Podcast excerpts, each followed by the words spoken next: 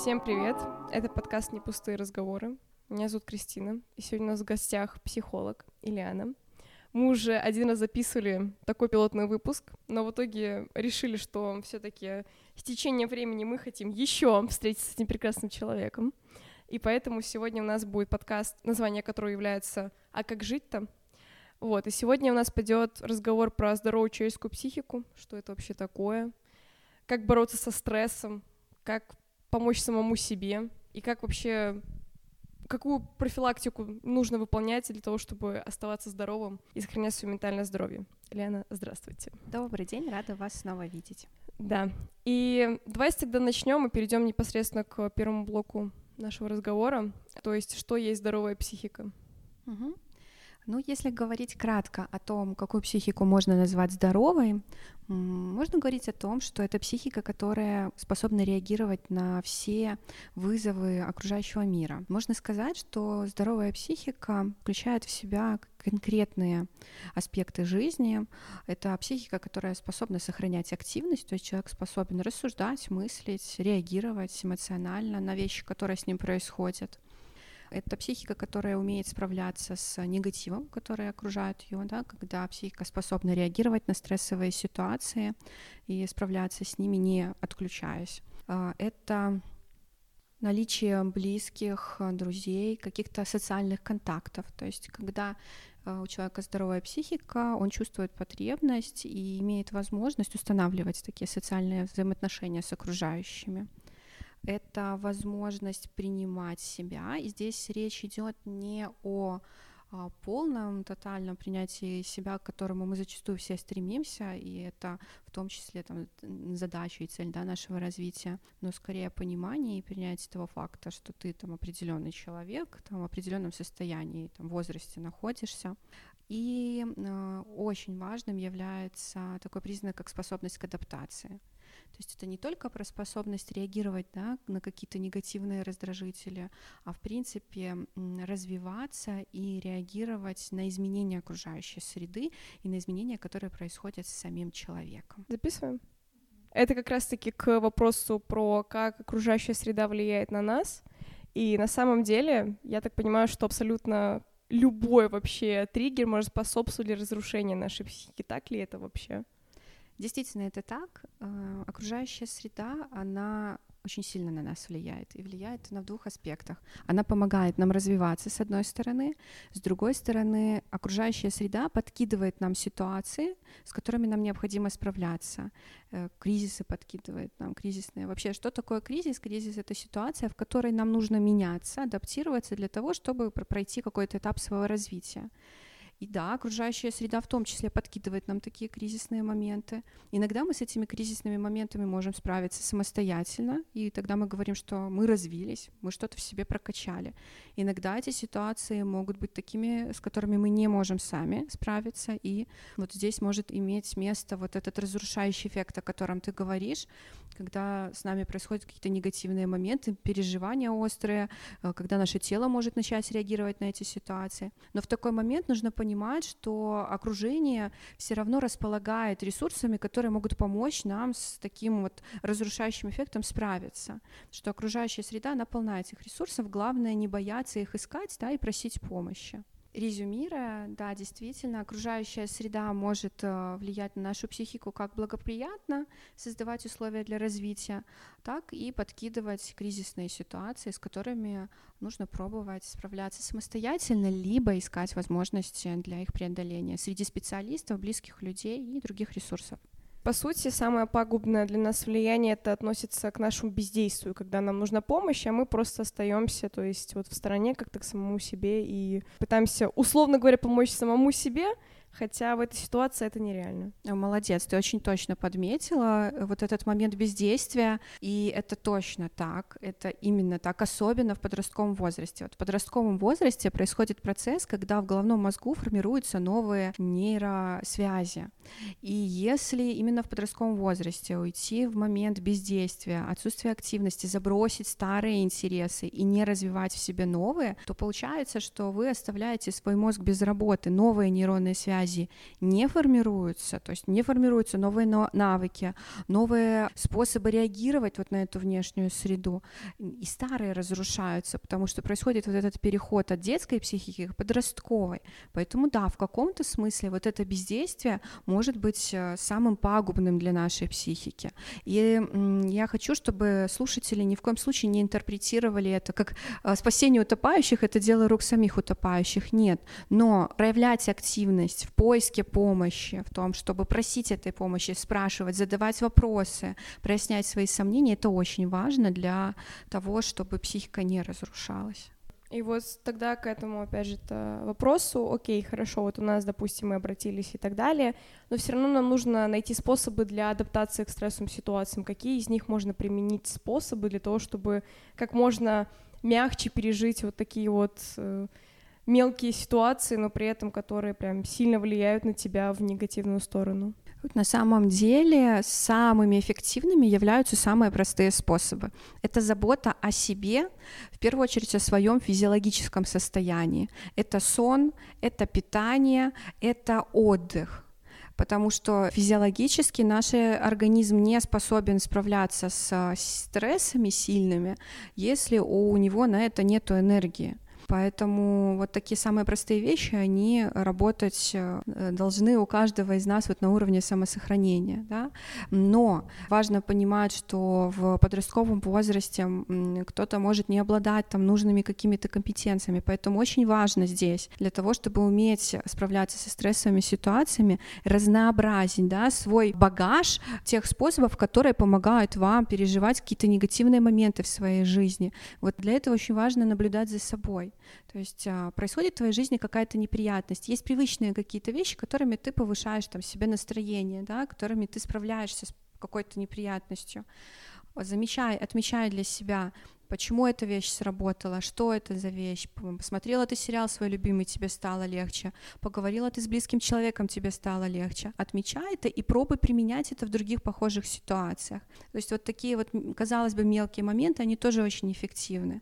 Ну и опять же я делаю акцент на том, чтобы развивать в себе, именно развивать в себе вот этот навык просить о помощи, не стесняться и не бояться говорить о том, что у тебя могут быть проблемы и просить помощи и знать, узнавать, проявлять любопытство, какие ресурсы, какие специалисты и где тебе могут помочь. Это как еще я слушала подкаст э, одного предпринимателя, и он сказал такую вещь о том, что не знаешь, чем заняться, займись своим телом. Вот к этому, наверное, тоже вопрос о том, то, что если ощущаешь то, что ты не знаешь, что тебе делать, и ты вот в какой-то такой вот апатии, то в первую очередь займись своим здоровьем. И, наверное, все-таки это тоже имеет какой-то смысл и вес.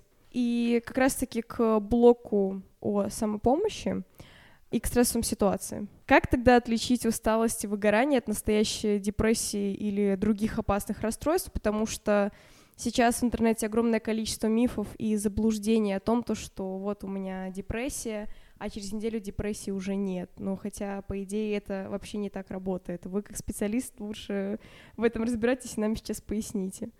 Здесь очень важно быть внимательным к своему поведению и состоянию. То есть любые изменения в привычном э, ритме жизни, в реагировании на какие-то ситуации — на взаимоотношения с окружающими, на собственные вообще реакции на свое тело, на себя. Это изменения во сне, в режиме сна, в режиме питания, в активности, которая с тобой происходит на протяжении двух недель, вне зависимости от того, меняешь ли ты что-то или нет, они могут уже говорить о том, что с организмом происходит что-то не так. Ну, если вот говорить на примере, да, то если на протяжении двух недель у тебя происходят резкие изменения в активности твоей. При этом это не всегда про пропажу этой активности. Вот бытует мнение, что депрессия у подростков это вот, вот этот стереотипный отвратительный образ а, грустного человека под дождем. Это совершенно не так. Депрессия может а, проходить в очень такой аффективной да, форме, когда а, подросток чувствует перевозбуждение и наоборот там проявляет гиперактивность. Да, да ты либо очень быстро устаешь, либо по непонятным причинам становишься очень возбужденным и не можешь остановиться да, в своих действиях каких-то. Это изменения в режиме сна, когда трудно засыпать, трудно просыпаться, либо бессонница, либо наоборот постоянно хочется спать. Это изменения в привычном пищевом поведении, отсутствие аппетита, либо желание постоянно что-то кушать. Это перепады с настроением. Вот когда это все происходит в течение там, двух недель и больше, независимо от того, отдыхаешь ты или нет, пытаешься ты высыпаться или добавляешь ты в себе в жизнь в активность или нет, происходят у тебя какие-то позитивные события в жизни или нет, вот твое состояние не меняется, вот на это стоит уже обратить внимание. Почему? С одной стороны, если мы говорим конкретно о психическом здоровье, то на самом деле подростковый возраст — это тот этап, в котором по определенным триггерам внутренним да, в организме или внешним, таким как очень сильные стрессовые ситуации, могут начать стартовать психические расстройства. Это раз. Второй момент, организм подростка переживает в этот период громаднейшие изменения. Это изменения в нервной системе, в гормональной. Да, и в любом случае, неважно, это вопрос такого психологического плана, либо вопрос к педиатру или эндокринологу, но задаться им необходимо все равно. Поэтому самонаблюдение такое и вопросы к специалистам. Только видишь вот такие резкие изменения, непроходящие, которые ничего на них не влияет, то это уже повод задуматься. И вот здесь как раз-таки, когда стоит обращаться к психологу, когда психиатру, потому что, опять же, это и психотерапевт еще есть. То есть три направления, и у большинства людей то же самое я до поры до времени очень часто путала, что вообще, кто к чему относится и кому когда обращаться. Угу. Ну вот смотри, психолог — это специалист, который работает с нормой. То есть это специалист, который помогает здоровому человеку научиться выстраивать взаимоотношения с собой и с окружающим миром. Психотерапевт — это человек, обладающий компетенциями психолога, работающий с пограничными состояниями, то есть когда психологическая проблема доходит до ситуации э, соматических проявлений, то есть когда тело начинает очень бурно реагировать, то здесь может включиться психотерапевт и помогать снижать вот эту симптоматику, проходить лечение, уже можно так сказать, человеку, да, переживающему трудности. В социальных сетях, да, очень много про это пишут. Терапевты работают с такими проявлениями, как нервные тики, неврозы, панические атаки. Также психотерапевт в идеале обладает медицинским образованием и способен поддерживать э, пришедшего к нему с запросом не только с точки зрения его поддержки там, и психологического сопровождения, но и медикаментозного. Психиатр — это врач который работает с расстройствами. Он э, назначает лечение, э, занимается диагностикой э, и сопровождает пациента, в том числе и медикаментозно. А как отличить хорошего, допустим, психотерапевта и психолога от не очень профессионалов? Вот какие должны быть индикаторы для этого? Самые базовые, допустим, просто по ощущению, о том, что ты сидишь с человеком, и ты не можешь ему довериться в течение нескольких сессий. Здесь на самом деле все очень субъективно. Наверное, одним из таких объективных критериев является наличие у него диплома об образовании. Я хочу, наверное, вот прям призвать твоих слушателей к тому, чтобы они обращали на это внимание. Есть большая разница между дипломированным специалистом и сертифицированным. Когда мы говорим про дипломированного специалиста, это значит, у него есть диплом потом о высшем образовании, например, психологическом сертифицированы, когда нам выдают сертификат. Что это вообще такое? Это подтверждение того, что ты прошел курсы. Чаще всего это курсы повышения квалификации.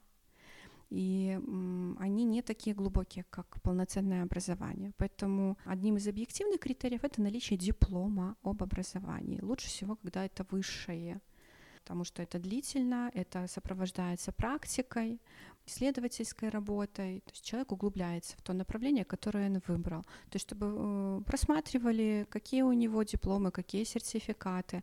А, ну, одним из таких субъективных критериев может быть а, сфокусированность его на отдельных направлениях. Представь, не может быть специалист, который хорош во всем. Вот есть такая и швец, и жнец, и на дуде, и грец. Ну, это сложновато, да. И когда специалист позиционирует себя одинаковым асом во всех направлениях, работы со всеми возрастами, со всеми проблематикой, то в голове возникает вопрос, ну, когда ты успеваешь всему этому уделять внимание, время, образовываться и повышать свои компетенции в помощи в разных направлениях, которые могут не иметь никаких пересечений. Это второй момент. А, третий, на что можно обращать внимание, это опыт, конечно. Важно поддерживать молодых специалистов. Здесь каждый принимает свое собственное решение. Но если специалист как минимум скрывает свой опыт от вас, то это уже ну, так задаешься вопросами, а почему? Про смог или не смог, вот эта история про смог или не смог добиться доверия, на самом деле бывают такие ситуации, в которых специалист может быть асом, профи, но это может быть просто не твой специалист. Ну, работает он не в том направлении, которое тебе сейчас вот откликнется. Либо, ну, контакт у тебя с ним не вышел. И это тоже очень важный момент. Если вы решаете обратиться за помощью к специалисту, вообще это нормально. У него э, даже до назначения первой сессии задать ему какие-то вопросы, расспросить все, что вам интересно про, про него узнать. И специалист сам расставит границы, там, какие условно вопросы он считает уместными, какие нет. Да? Захочет он на них отвечать, либо нет. И также нормально уходить от одного специалиста к другому, менять, если ты чувствуешь, что ты не, не можешь, не хочешь по какой-то причине этому человеку доверять, это совершенно нормально сказать ему об этом, да, и поискать другого человека, другого специалиста, с которым тебе может быть комфортнее. У меня как раз-таки назрел к этому вопрос о том, то, что мне кажется, насколько это адекватно, когда психолог сублимирует свой, допустим, личный опыт или опыт других клиентов на твой конкретный случай. Просто это вроде бы, с одной стороны, как бы и неплохо, и как бы практика, а с другой стороны, нормально ли это со стороны врача? Ты очень здорово отметила вот эту фразу про сублимирует. То есть вообще если это уместно в, кон в конве какого-то конкретного разговора, приводить пример, жизненный опыт, да, это уместно. Но если специалист скорее проигрывает в процессе консультации свой опыт, либо агитирует таким же образом справляться с ситуацией, такой, которая с ним случалась, ну да, здесь уже речь идет о том, что скорее он неуместно поступает. Я приведу пример. Я активно включена в разные проекты по профилактике буллинга. И мне, например, очень помогает с ребятами выстраивать контакты в индивидуальной работе и в групповой тот момент, что в своей жизни я тоже была участником ситуации буллинга, да, и в роли жертвы, и в роли агрессора. С одной стороны, с точки зрения там, этических норм, по идее, да, я ну, не должна, получается, говорить во время консультации о том, что вот, смотри, у меня тоже так было. Но это не совсем, это такой, вот, знаешь, стереотип заблуждения. Говоря им о том, что посмотри, со мной тоже была такая ситуация, я была участником, при этом в разных ролях. Это помогает мне выстроить с ними контакт. Но при этом я не говорю им о том, что я испытывала точно такие же чувства, как и ты, или я знаю, что ты чувствуешь, потому что я проживала это, и ты знаешь, вот исходя из своего опыта, я думаю, что ты должен поступить так, так и так. Вот это уже будет из разряда проигрывания собственных каких-то историй. Когда тебе такие истории, твой опыт помогает выстроить этот контакт, либо помогают расширить зону восприятия клиента, который к тебе пришел, да, ну, человек с проблемой с какой-то, почему нет? Когда твоя история поможет ему почувствовать себя там комфортнее, лучше. И знаешь, есть же такой момент э, в оказании психологической помощи, когда ты снижаешь вот этот эффект э, одиночество в переживании этой ситуации, что со мной такое происходит сейчас, что никто меня не поймет, ни с кем такое не происходило, все считают меня странным, это со мной что-то не так. И когда ты человеку говоришь, что нет, ты знаешь, на самом деле ты не одинок в своих переживаниях, давай сейчас попробуем найти тот способ, который именно тебе поможет с этим справиться, это тогда идет на пользу. Окей, вот это для психологов. А вот, окей, у нас, допустим, человек пришел после там консультации или еще чего-то, или, например, наоборот, не дошел. И тут стоит вопрос, э, допустим, вот у меня есть друг, а, который сходил там к психологу или никак не может дойти, вот спрашивает у меня какого-то там совета, пытается там что-то спросить, а если в любом случае не пытается, тогда я хочу ему помочь, например, да. И как тут здесь реагировать на человека, у которого, ну, объективно какие-то сейчас серьезные проблемы, в первую очередь с ментальным здоровьем, но при этом не превращаться в спасателя. Ну, здесь вот главное э, в себе вот эти ощущения и фиксировать, да. Я, я всегда в такие моменты говорю о том, что чем ты как друг его можешь поддержать. Возможно, сейчас этот человек не нуждается в том, чтобы кто-то рядом с ним играл роль спасателя или психолога. Возможно, ему нужна человеческая доброта, поддержка, да, дружеская. И важно в себе вот понимать, зачем ты это сделаешь, для того, чтобы себя там лучше почувствовать, что ты можешь, да, и вот я такая умная, я ему рассказала, как жить надо, да, или ты хочешь его поддержать искренне эмоционально, потому что зачастую главная помощь, которую человек может оказать человеку, это просто быть рядом с ним, спрашивать у него о его состоянии, о том, а, как он себя чувствует, какие он видит способы там, разрешения этой ситуации.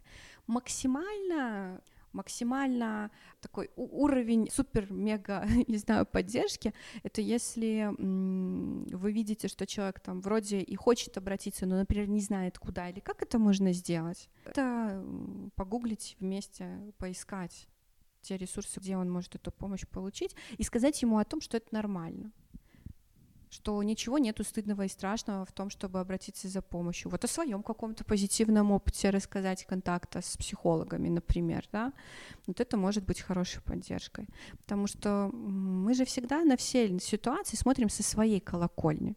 И те решения, которые мы для этой ситуации видим, не факт, что подойдут другому человеку. И вот в тот момент, когда мы эти решения со своей колокольни пытаемся кому-то навязать, вот этот момент уже не поддержка, в этот момент мы уже начинаем примерять на себя роль спасателя. Я просто как раз-таки спросила на своем личном опыте, потому что у меня вот в жизни есть несколько людей, которые считают о том, что ходить к специалистам — это просто какой-то бред, что я не болен, что меня сейчас там пропишут медикаменты, что меня там я не псих и так далее. То есть я очень часто слышу такие фразы, хотя, ну, казалось бы, так много информации и так далее. И причем все в Инстаграме как бы слушают, условно говоря, психологов такие, да, да, они супер правы. А потом, когда доходит речь про свой собственный анализ и сходить к специалисту, уже все такие, я не болен. Вот как к этому относиться и как тогда донести человеку о том, то, что, ну, вообще-то тебе все-таки стоит попробовать, или в таком случае просто оставить его наедине со своими мыслями и вот с э, такими убеждениями? Можно попробовать подобрать аргументы какие-то, да, которые подходят именно этой ситуации, именно этому человеку с дружеской да, стороны. Здесь я могу, наверное, только сказать о, о том, что ну, важно разбивать вот эти мифы, которые существуют в обществе, да, о работе психологов, психотерапевтов и психиатров. Я, например, вообще за то, чтобы ориентировать а, там, взрослых, подростков, детей, обращаться за помощью, уточнять, даже если у тебя сомнения, вот усталость или депрессия, не уверен ты, э, длятся у тебя эти симптомы две недели, или ты вообще уже месяц в таком состоянии, иди к психологу, к психиатру, психотерапевту. Тебя не поставят на учет, тебе прояснят и скажут, какой специалист тебе поможет лучше да, если нужно лечение, тогда ты будешь получать лечение. Ну а за то, что ты пойдешь прояснить какую-то ситуацию, в этом ничего нету предусудительного, и ни на тебя никто не наругается, что зачем ты пришел, у тебя просто усталость, там, выгорел ты за учебный год э, к лету, а, а ты тут приходишь и говоришь, что у тебя депрессия. Нет, хороший и компетентный специалист так не скажет никогда.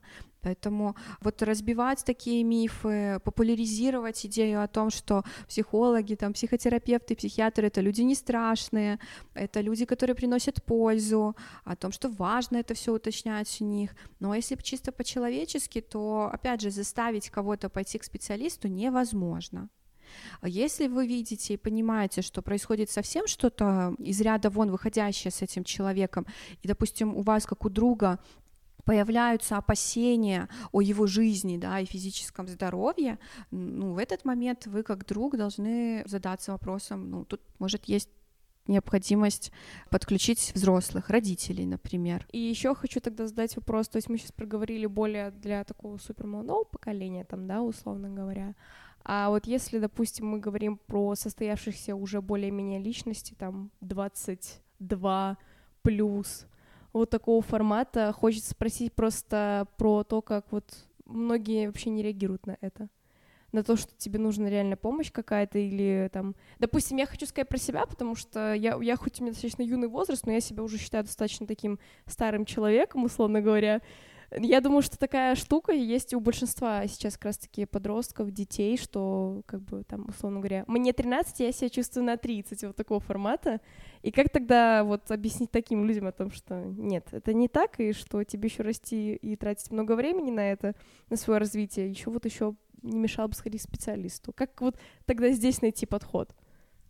Поняла твой вопрос. Э, самым правильным будет точно не пытаться категорически опровергнуть убеждения этого человека о себе, о своем состоянии, о своем возрасте. Чем больше ты будешь говорить о том, что ты маленькая, ты ничего там в этой жизни не понимаешь, поэтому тебе нужен психолог, тем меньше этот человек к психологу захочет пойти.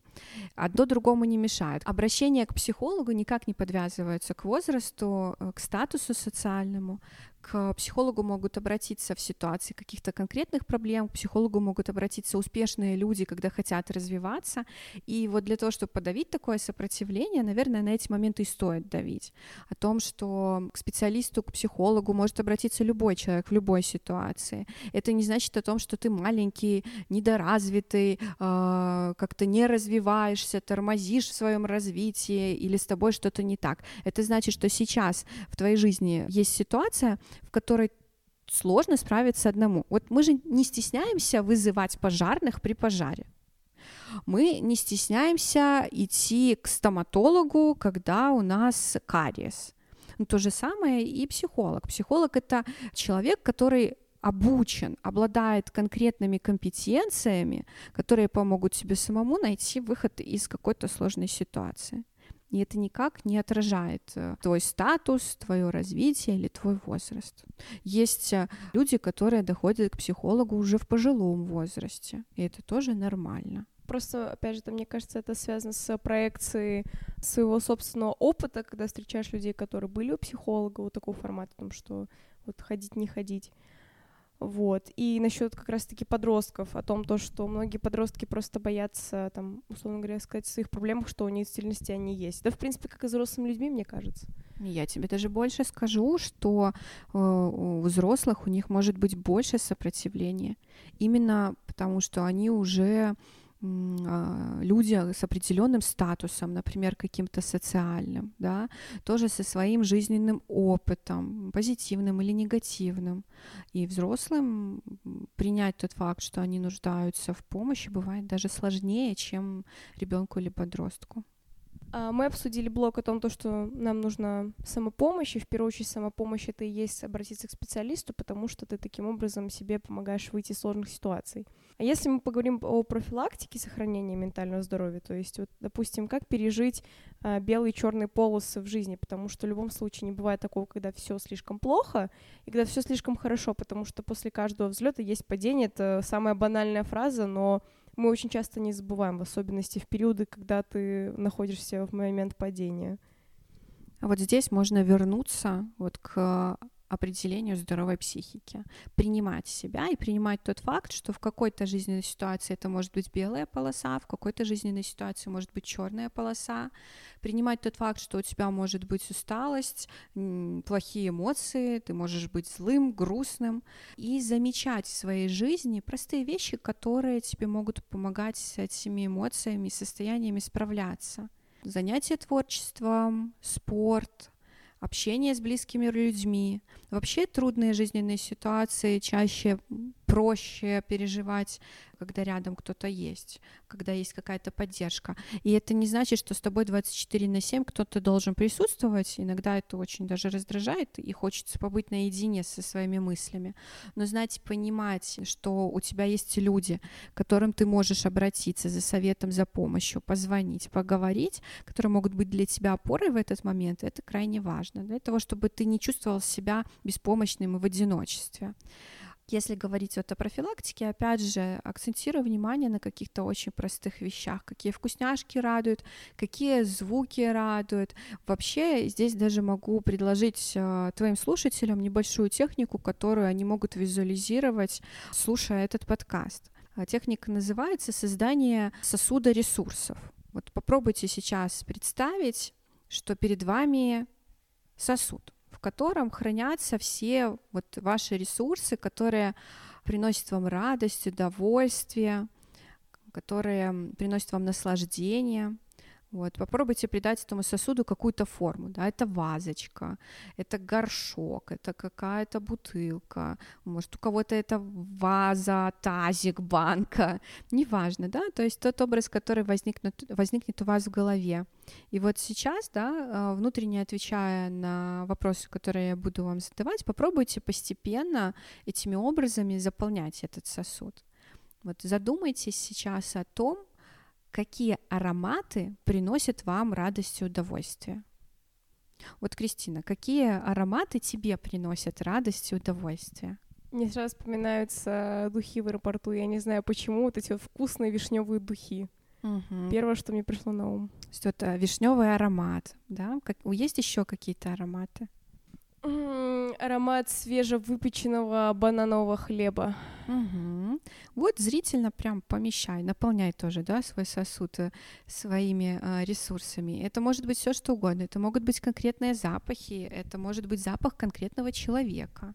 Вот следующий вопрос о том, какими звуками, да, ты связываешь свое хорошее настроение, какие звуки приносят тебе радость. Это могут быть песни, это могут быть мелодии, это может быть голос любимого человека, дорогого, близкого какого-то. Вот есть ли в твоей жизни такие звуки? Я очень, наверное, странный человек, но медные чаши, вот это вот, когда там медитации делают, есть такие штуки, как медные чаши. Вот я обычно, если что-то идет не так, включаю вот это, и сразу какие-то даже идеи приходят в голову новые. Супер, хорошо. Вот смотри, еще там а, твой сосуд а, пополнился. Какие вкусы доставляют тебе удовольствие, радость, поднимают тебе настроение. Вот опять же, это могут быть а, любые вкусы, а, какие-то конкретные, либо это могут быть какие-то конкретные блюда. Вот у тебя это что? Сто процентов кофе в любой непонятной ситуации, плохо или хорошо, надо пить кофе. Uh-huh. И если что-то не реклама кофе или, наоборот, агитация людей его принимать, потому что оно не совсем полезно, но у меня это кофе сто процентов. Хорошо. Какие визуальные образы да, э, могут приносить себе радость либо удовольствие? То есть есть ли какие-то такие картины, изображения, виды, которые доставляют тебе удовольствие? Опять же, это может быть все что угодно. Чаще всего это фильмы, чаще всего но фильмы не просто там, грубо говоря, популяризированные, а именно фильмы какого-то такого тонкого, условно говоря, искусства, то есть, которые чаще всего не популярные, и это скорее такое авторское кино, вот такие, потому что там чаще всего как раз-таки бывают образы, благодаря которым я потом могу а, визуализировать свои проекты. Угу, хорошо. Ну и последний вопрос. Какая активность тебя заставляет чувствовать себя лучше? Какая активность доставляет тебе радость, повышает твое настроение? Какие занятия в твоей жизни? Самое, наверное, банальное — это когда тебе нужно работать, то есть какие-то рабочие процессы с командой, когда ты решаешь какие-то важные вопросы и находишься в вот этом вот, условно говоря, таком куполе при котором тебе вот нужно заполнить все пробелы в рабочих процессах и заполнить какие-то задачи. Угу. Ну вот смотри, мы с тобой заполнили вот такой сосуд ресурсов. Грубо говоря, мы сейчас создали твой собственный чемоданчик скорой помощи для твоего ментального здоровья. Вот подумай, если ты столкнешься с какой-то неприятной для себя ситуацией, да, вот с черной полосой, можешь ли ты из этого сосуда что-то достать и поможет ли тебе почувствовать себя лучше? Это? Да, вот, ну, как минимум последняя про активности с работы, потому что, ну, тут тоже очень такая тонкая, вообще упражнение очень классно, спасибо, то есть я для себя тоже его подчеркнула, просто я сказала про работу как раз-таки, потому что, в принципе, у меня такой лайфстайл в стиле либо работа, либо ничего, вот такого формата. И тут как раз-таки вопрос про черную полосу, потому что в какой-то момент времени я осознала то, что перестает радовать это, условно говоря, работа, когда ты начинаешь еще больше как бы все идти к этому, а потом ты понимаешь, что, что и это тоже рушится, потому что когда у тебя условно в голове бардак, то в жизни происходит то же самое. А вот здесь мы идем ко второму, да, свойству психики здоровой, к тому, что э, мы умеем реагировать на окружающую среду. И вот к этим нейронным связям, про которые, да, уже говорилось сегодня, чем больше э, у тебя вот этих нейронных связей, там, способов поведения, чем шире твой мир, да, чем больше твой мир, тем больше у тебя будет вот этих ресурсов в этом сосуде. Ты сможешь там наслаждаться, например, не только кофе, но еще, не знаю, там, апельсиновым соком, да, но если очень так грубо э, говорить об этом, что удовольствие тебе из активности будет доставлять не только работа, а еще танцы, походы в лес, побить подушку, да, и в тот момент, когда работа для тебя перестанет быть ресурсом, ты сможешь погрузиться во что-то другое, достать из этого чемоданчика какой-то другой способ реаги- реагировать на, свой, на свое негативное состояние. Спасибо. Сделаем все выводы. Если говорить вот еще про практические какие-то методы, э, то на самом деле дыхательные упражнения это тоже очень хорошая практика. И, наверное, самым популярным здесь может быть счет от 1 до 10, от 10 до 1. Дыхание квадратом, когда мы на 4 счета делаем вдох, потом делаем паузу на 4 счета, потом мы делаем выдох, на 4 счета и опять паузу на 4 счета. Это помогает справляться с какими-то тревожными состояниями, с тревожными ситуациями, когда страшно, непонятно что-то, вот успокоиться, нормализовать вот состояние свое. К медитациям я отношусь э, двояко. Вообще к любому методу, даже из тех, которые прозвучали, нужно подходить с какой позиции. Нужно прислушиваться к себе и к тому, как ты на это реагируешь. Работает, супер, буду применять. Не работает, иду искать дальше. Не нужно думать, что с тобой что-то не так, если тебе не откликаются медитации. Я сама не очень, например, люблю медитации. Для моего способа справляться с трудными ситуациями они не подходят. Мне, например, лучше помогает сел и поехал на велике кататься. Ветер в лицо, ты едешь, меняются виды вокруг тебя. Мне это помогает справляться со стрессом. Если я сажусь медитировать в каком-то нестабильном эмоциональном состоянии, состоянии для себя, я начинаю дергаться, переживать, больше напрягаюсь, что у меня не получается сосредоточиться на медитации, чем как-то успокоиться. Поэтому тоже нормально, если тебе что-то не откликается. Не нужно думать, что с тобой что-то не так. Важно, опять же, расширять свою копилку, искать те способы, которые будут очень гармонично встраиваться в твою жизнь. Да? Там, а для человека, который очень активную жизнь обычно ведет, выделить для себя там 2-3 часа на медитацию в жизни бывает очень сложно. И он будет больше напрягаться, что он этого не может делать. Поэтому самыми эффективными будут способы, которые просто встраиваются в привычный для тебя образ жизни.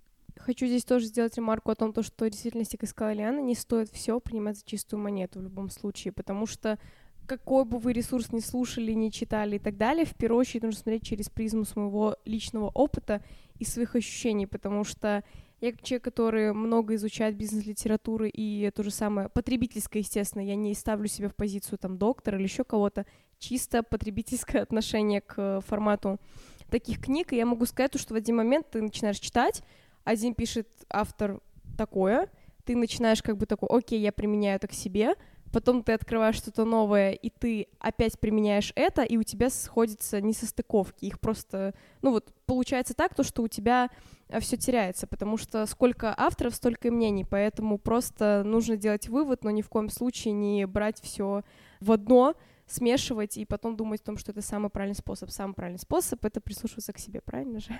Да, а в момент, когда ты испытываешь сильное сомнение, то лучше обратиться за помощью к специалистам напрямую, потому что ведь эти все рекомендации, они составлены общими фразами, общими словами. А ведь в каждой ситуации переживания какого-то негатива или трудной ситуации это переживает отдельный человек в отдельно взятых условиях. И это все нужно учитывать. А специалист, э, он уже обратит внимание именно на какие-то индивидуальные особенности и твои, и той ситуации, в которой ты оказался. Поэтому самый важный инсайт, конечно, сделайте вы для себя сами после прослушивания этого подкаста. Обязательно делитесь в комментариях о том, то, что вы для себя вычли из этого диалога. Обязательно это делайте, потому что это очень важно, во-первых, для нас понимать, э, двигаемся ли мы в правильном направлении, а во-вторых, это поможет э, другим слушателям сделать тоже какие-то определенные выводы. Единственный инсайт, который здесь скажу я, это отвечая на вопрос подкаста «Как жить-то?», прислушайтесь к себе в первую очередь. Слушайте себя, и воспринимайте все не так, как оно есть, а вот именно по своим внутренним ощущениям, как стоит поступить и сделать. Если вы понимаете, что сейчас вам нужна помощь, обращайтесь за ней. Если вы боитесь обратиться за помощью, все равно обращайтесь, потому что вам не она необходима в данный момент вашему телу и вашей психике. Ну и, в принципе, это все. Я очень благодарна, что вы сегодня с нами встретились, за то, что вы вообще провели так прекрасное время, этот прекрасный диалог. Спасибо за хорошие вопросы, которые помогли рассказать о важных вещах. Напомню о том, что у нас существует платформа Talk to Ok, благодаря которой вы сможете также себе подобрать специалиста под вашу определенную проблему. Там есть много полезной информации, я настоятельно рекомендую вам ее посетить. И причем это не важно, вы подросток или взрослый человек, она в любом случае будет для вас полезна. Все, ребятки, я благодарю за прослушивание, и мы ждем от вас фидбэка, потому что он очень важен, тем более мы начали такую запись, и если вы хотите, мы будем дальше продолжать, и в скором времени все зависит от вашей поддержки. Мы даже планируем делать выпуски на YouTube. Так что, если это будет интересно, пользоваться спросом, мы будем с каждым разом улучшать наш подкаст. Всем спасибо.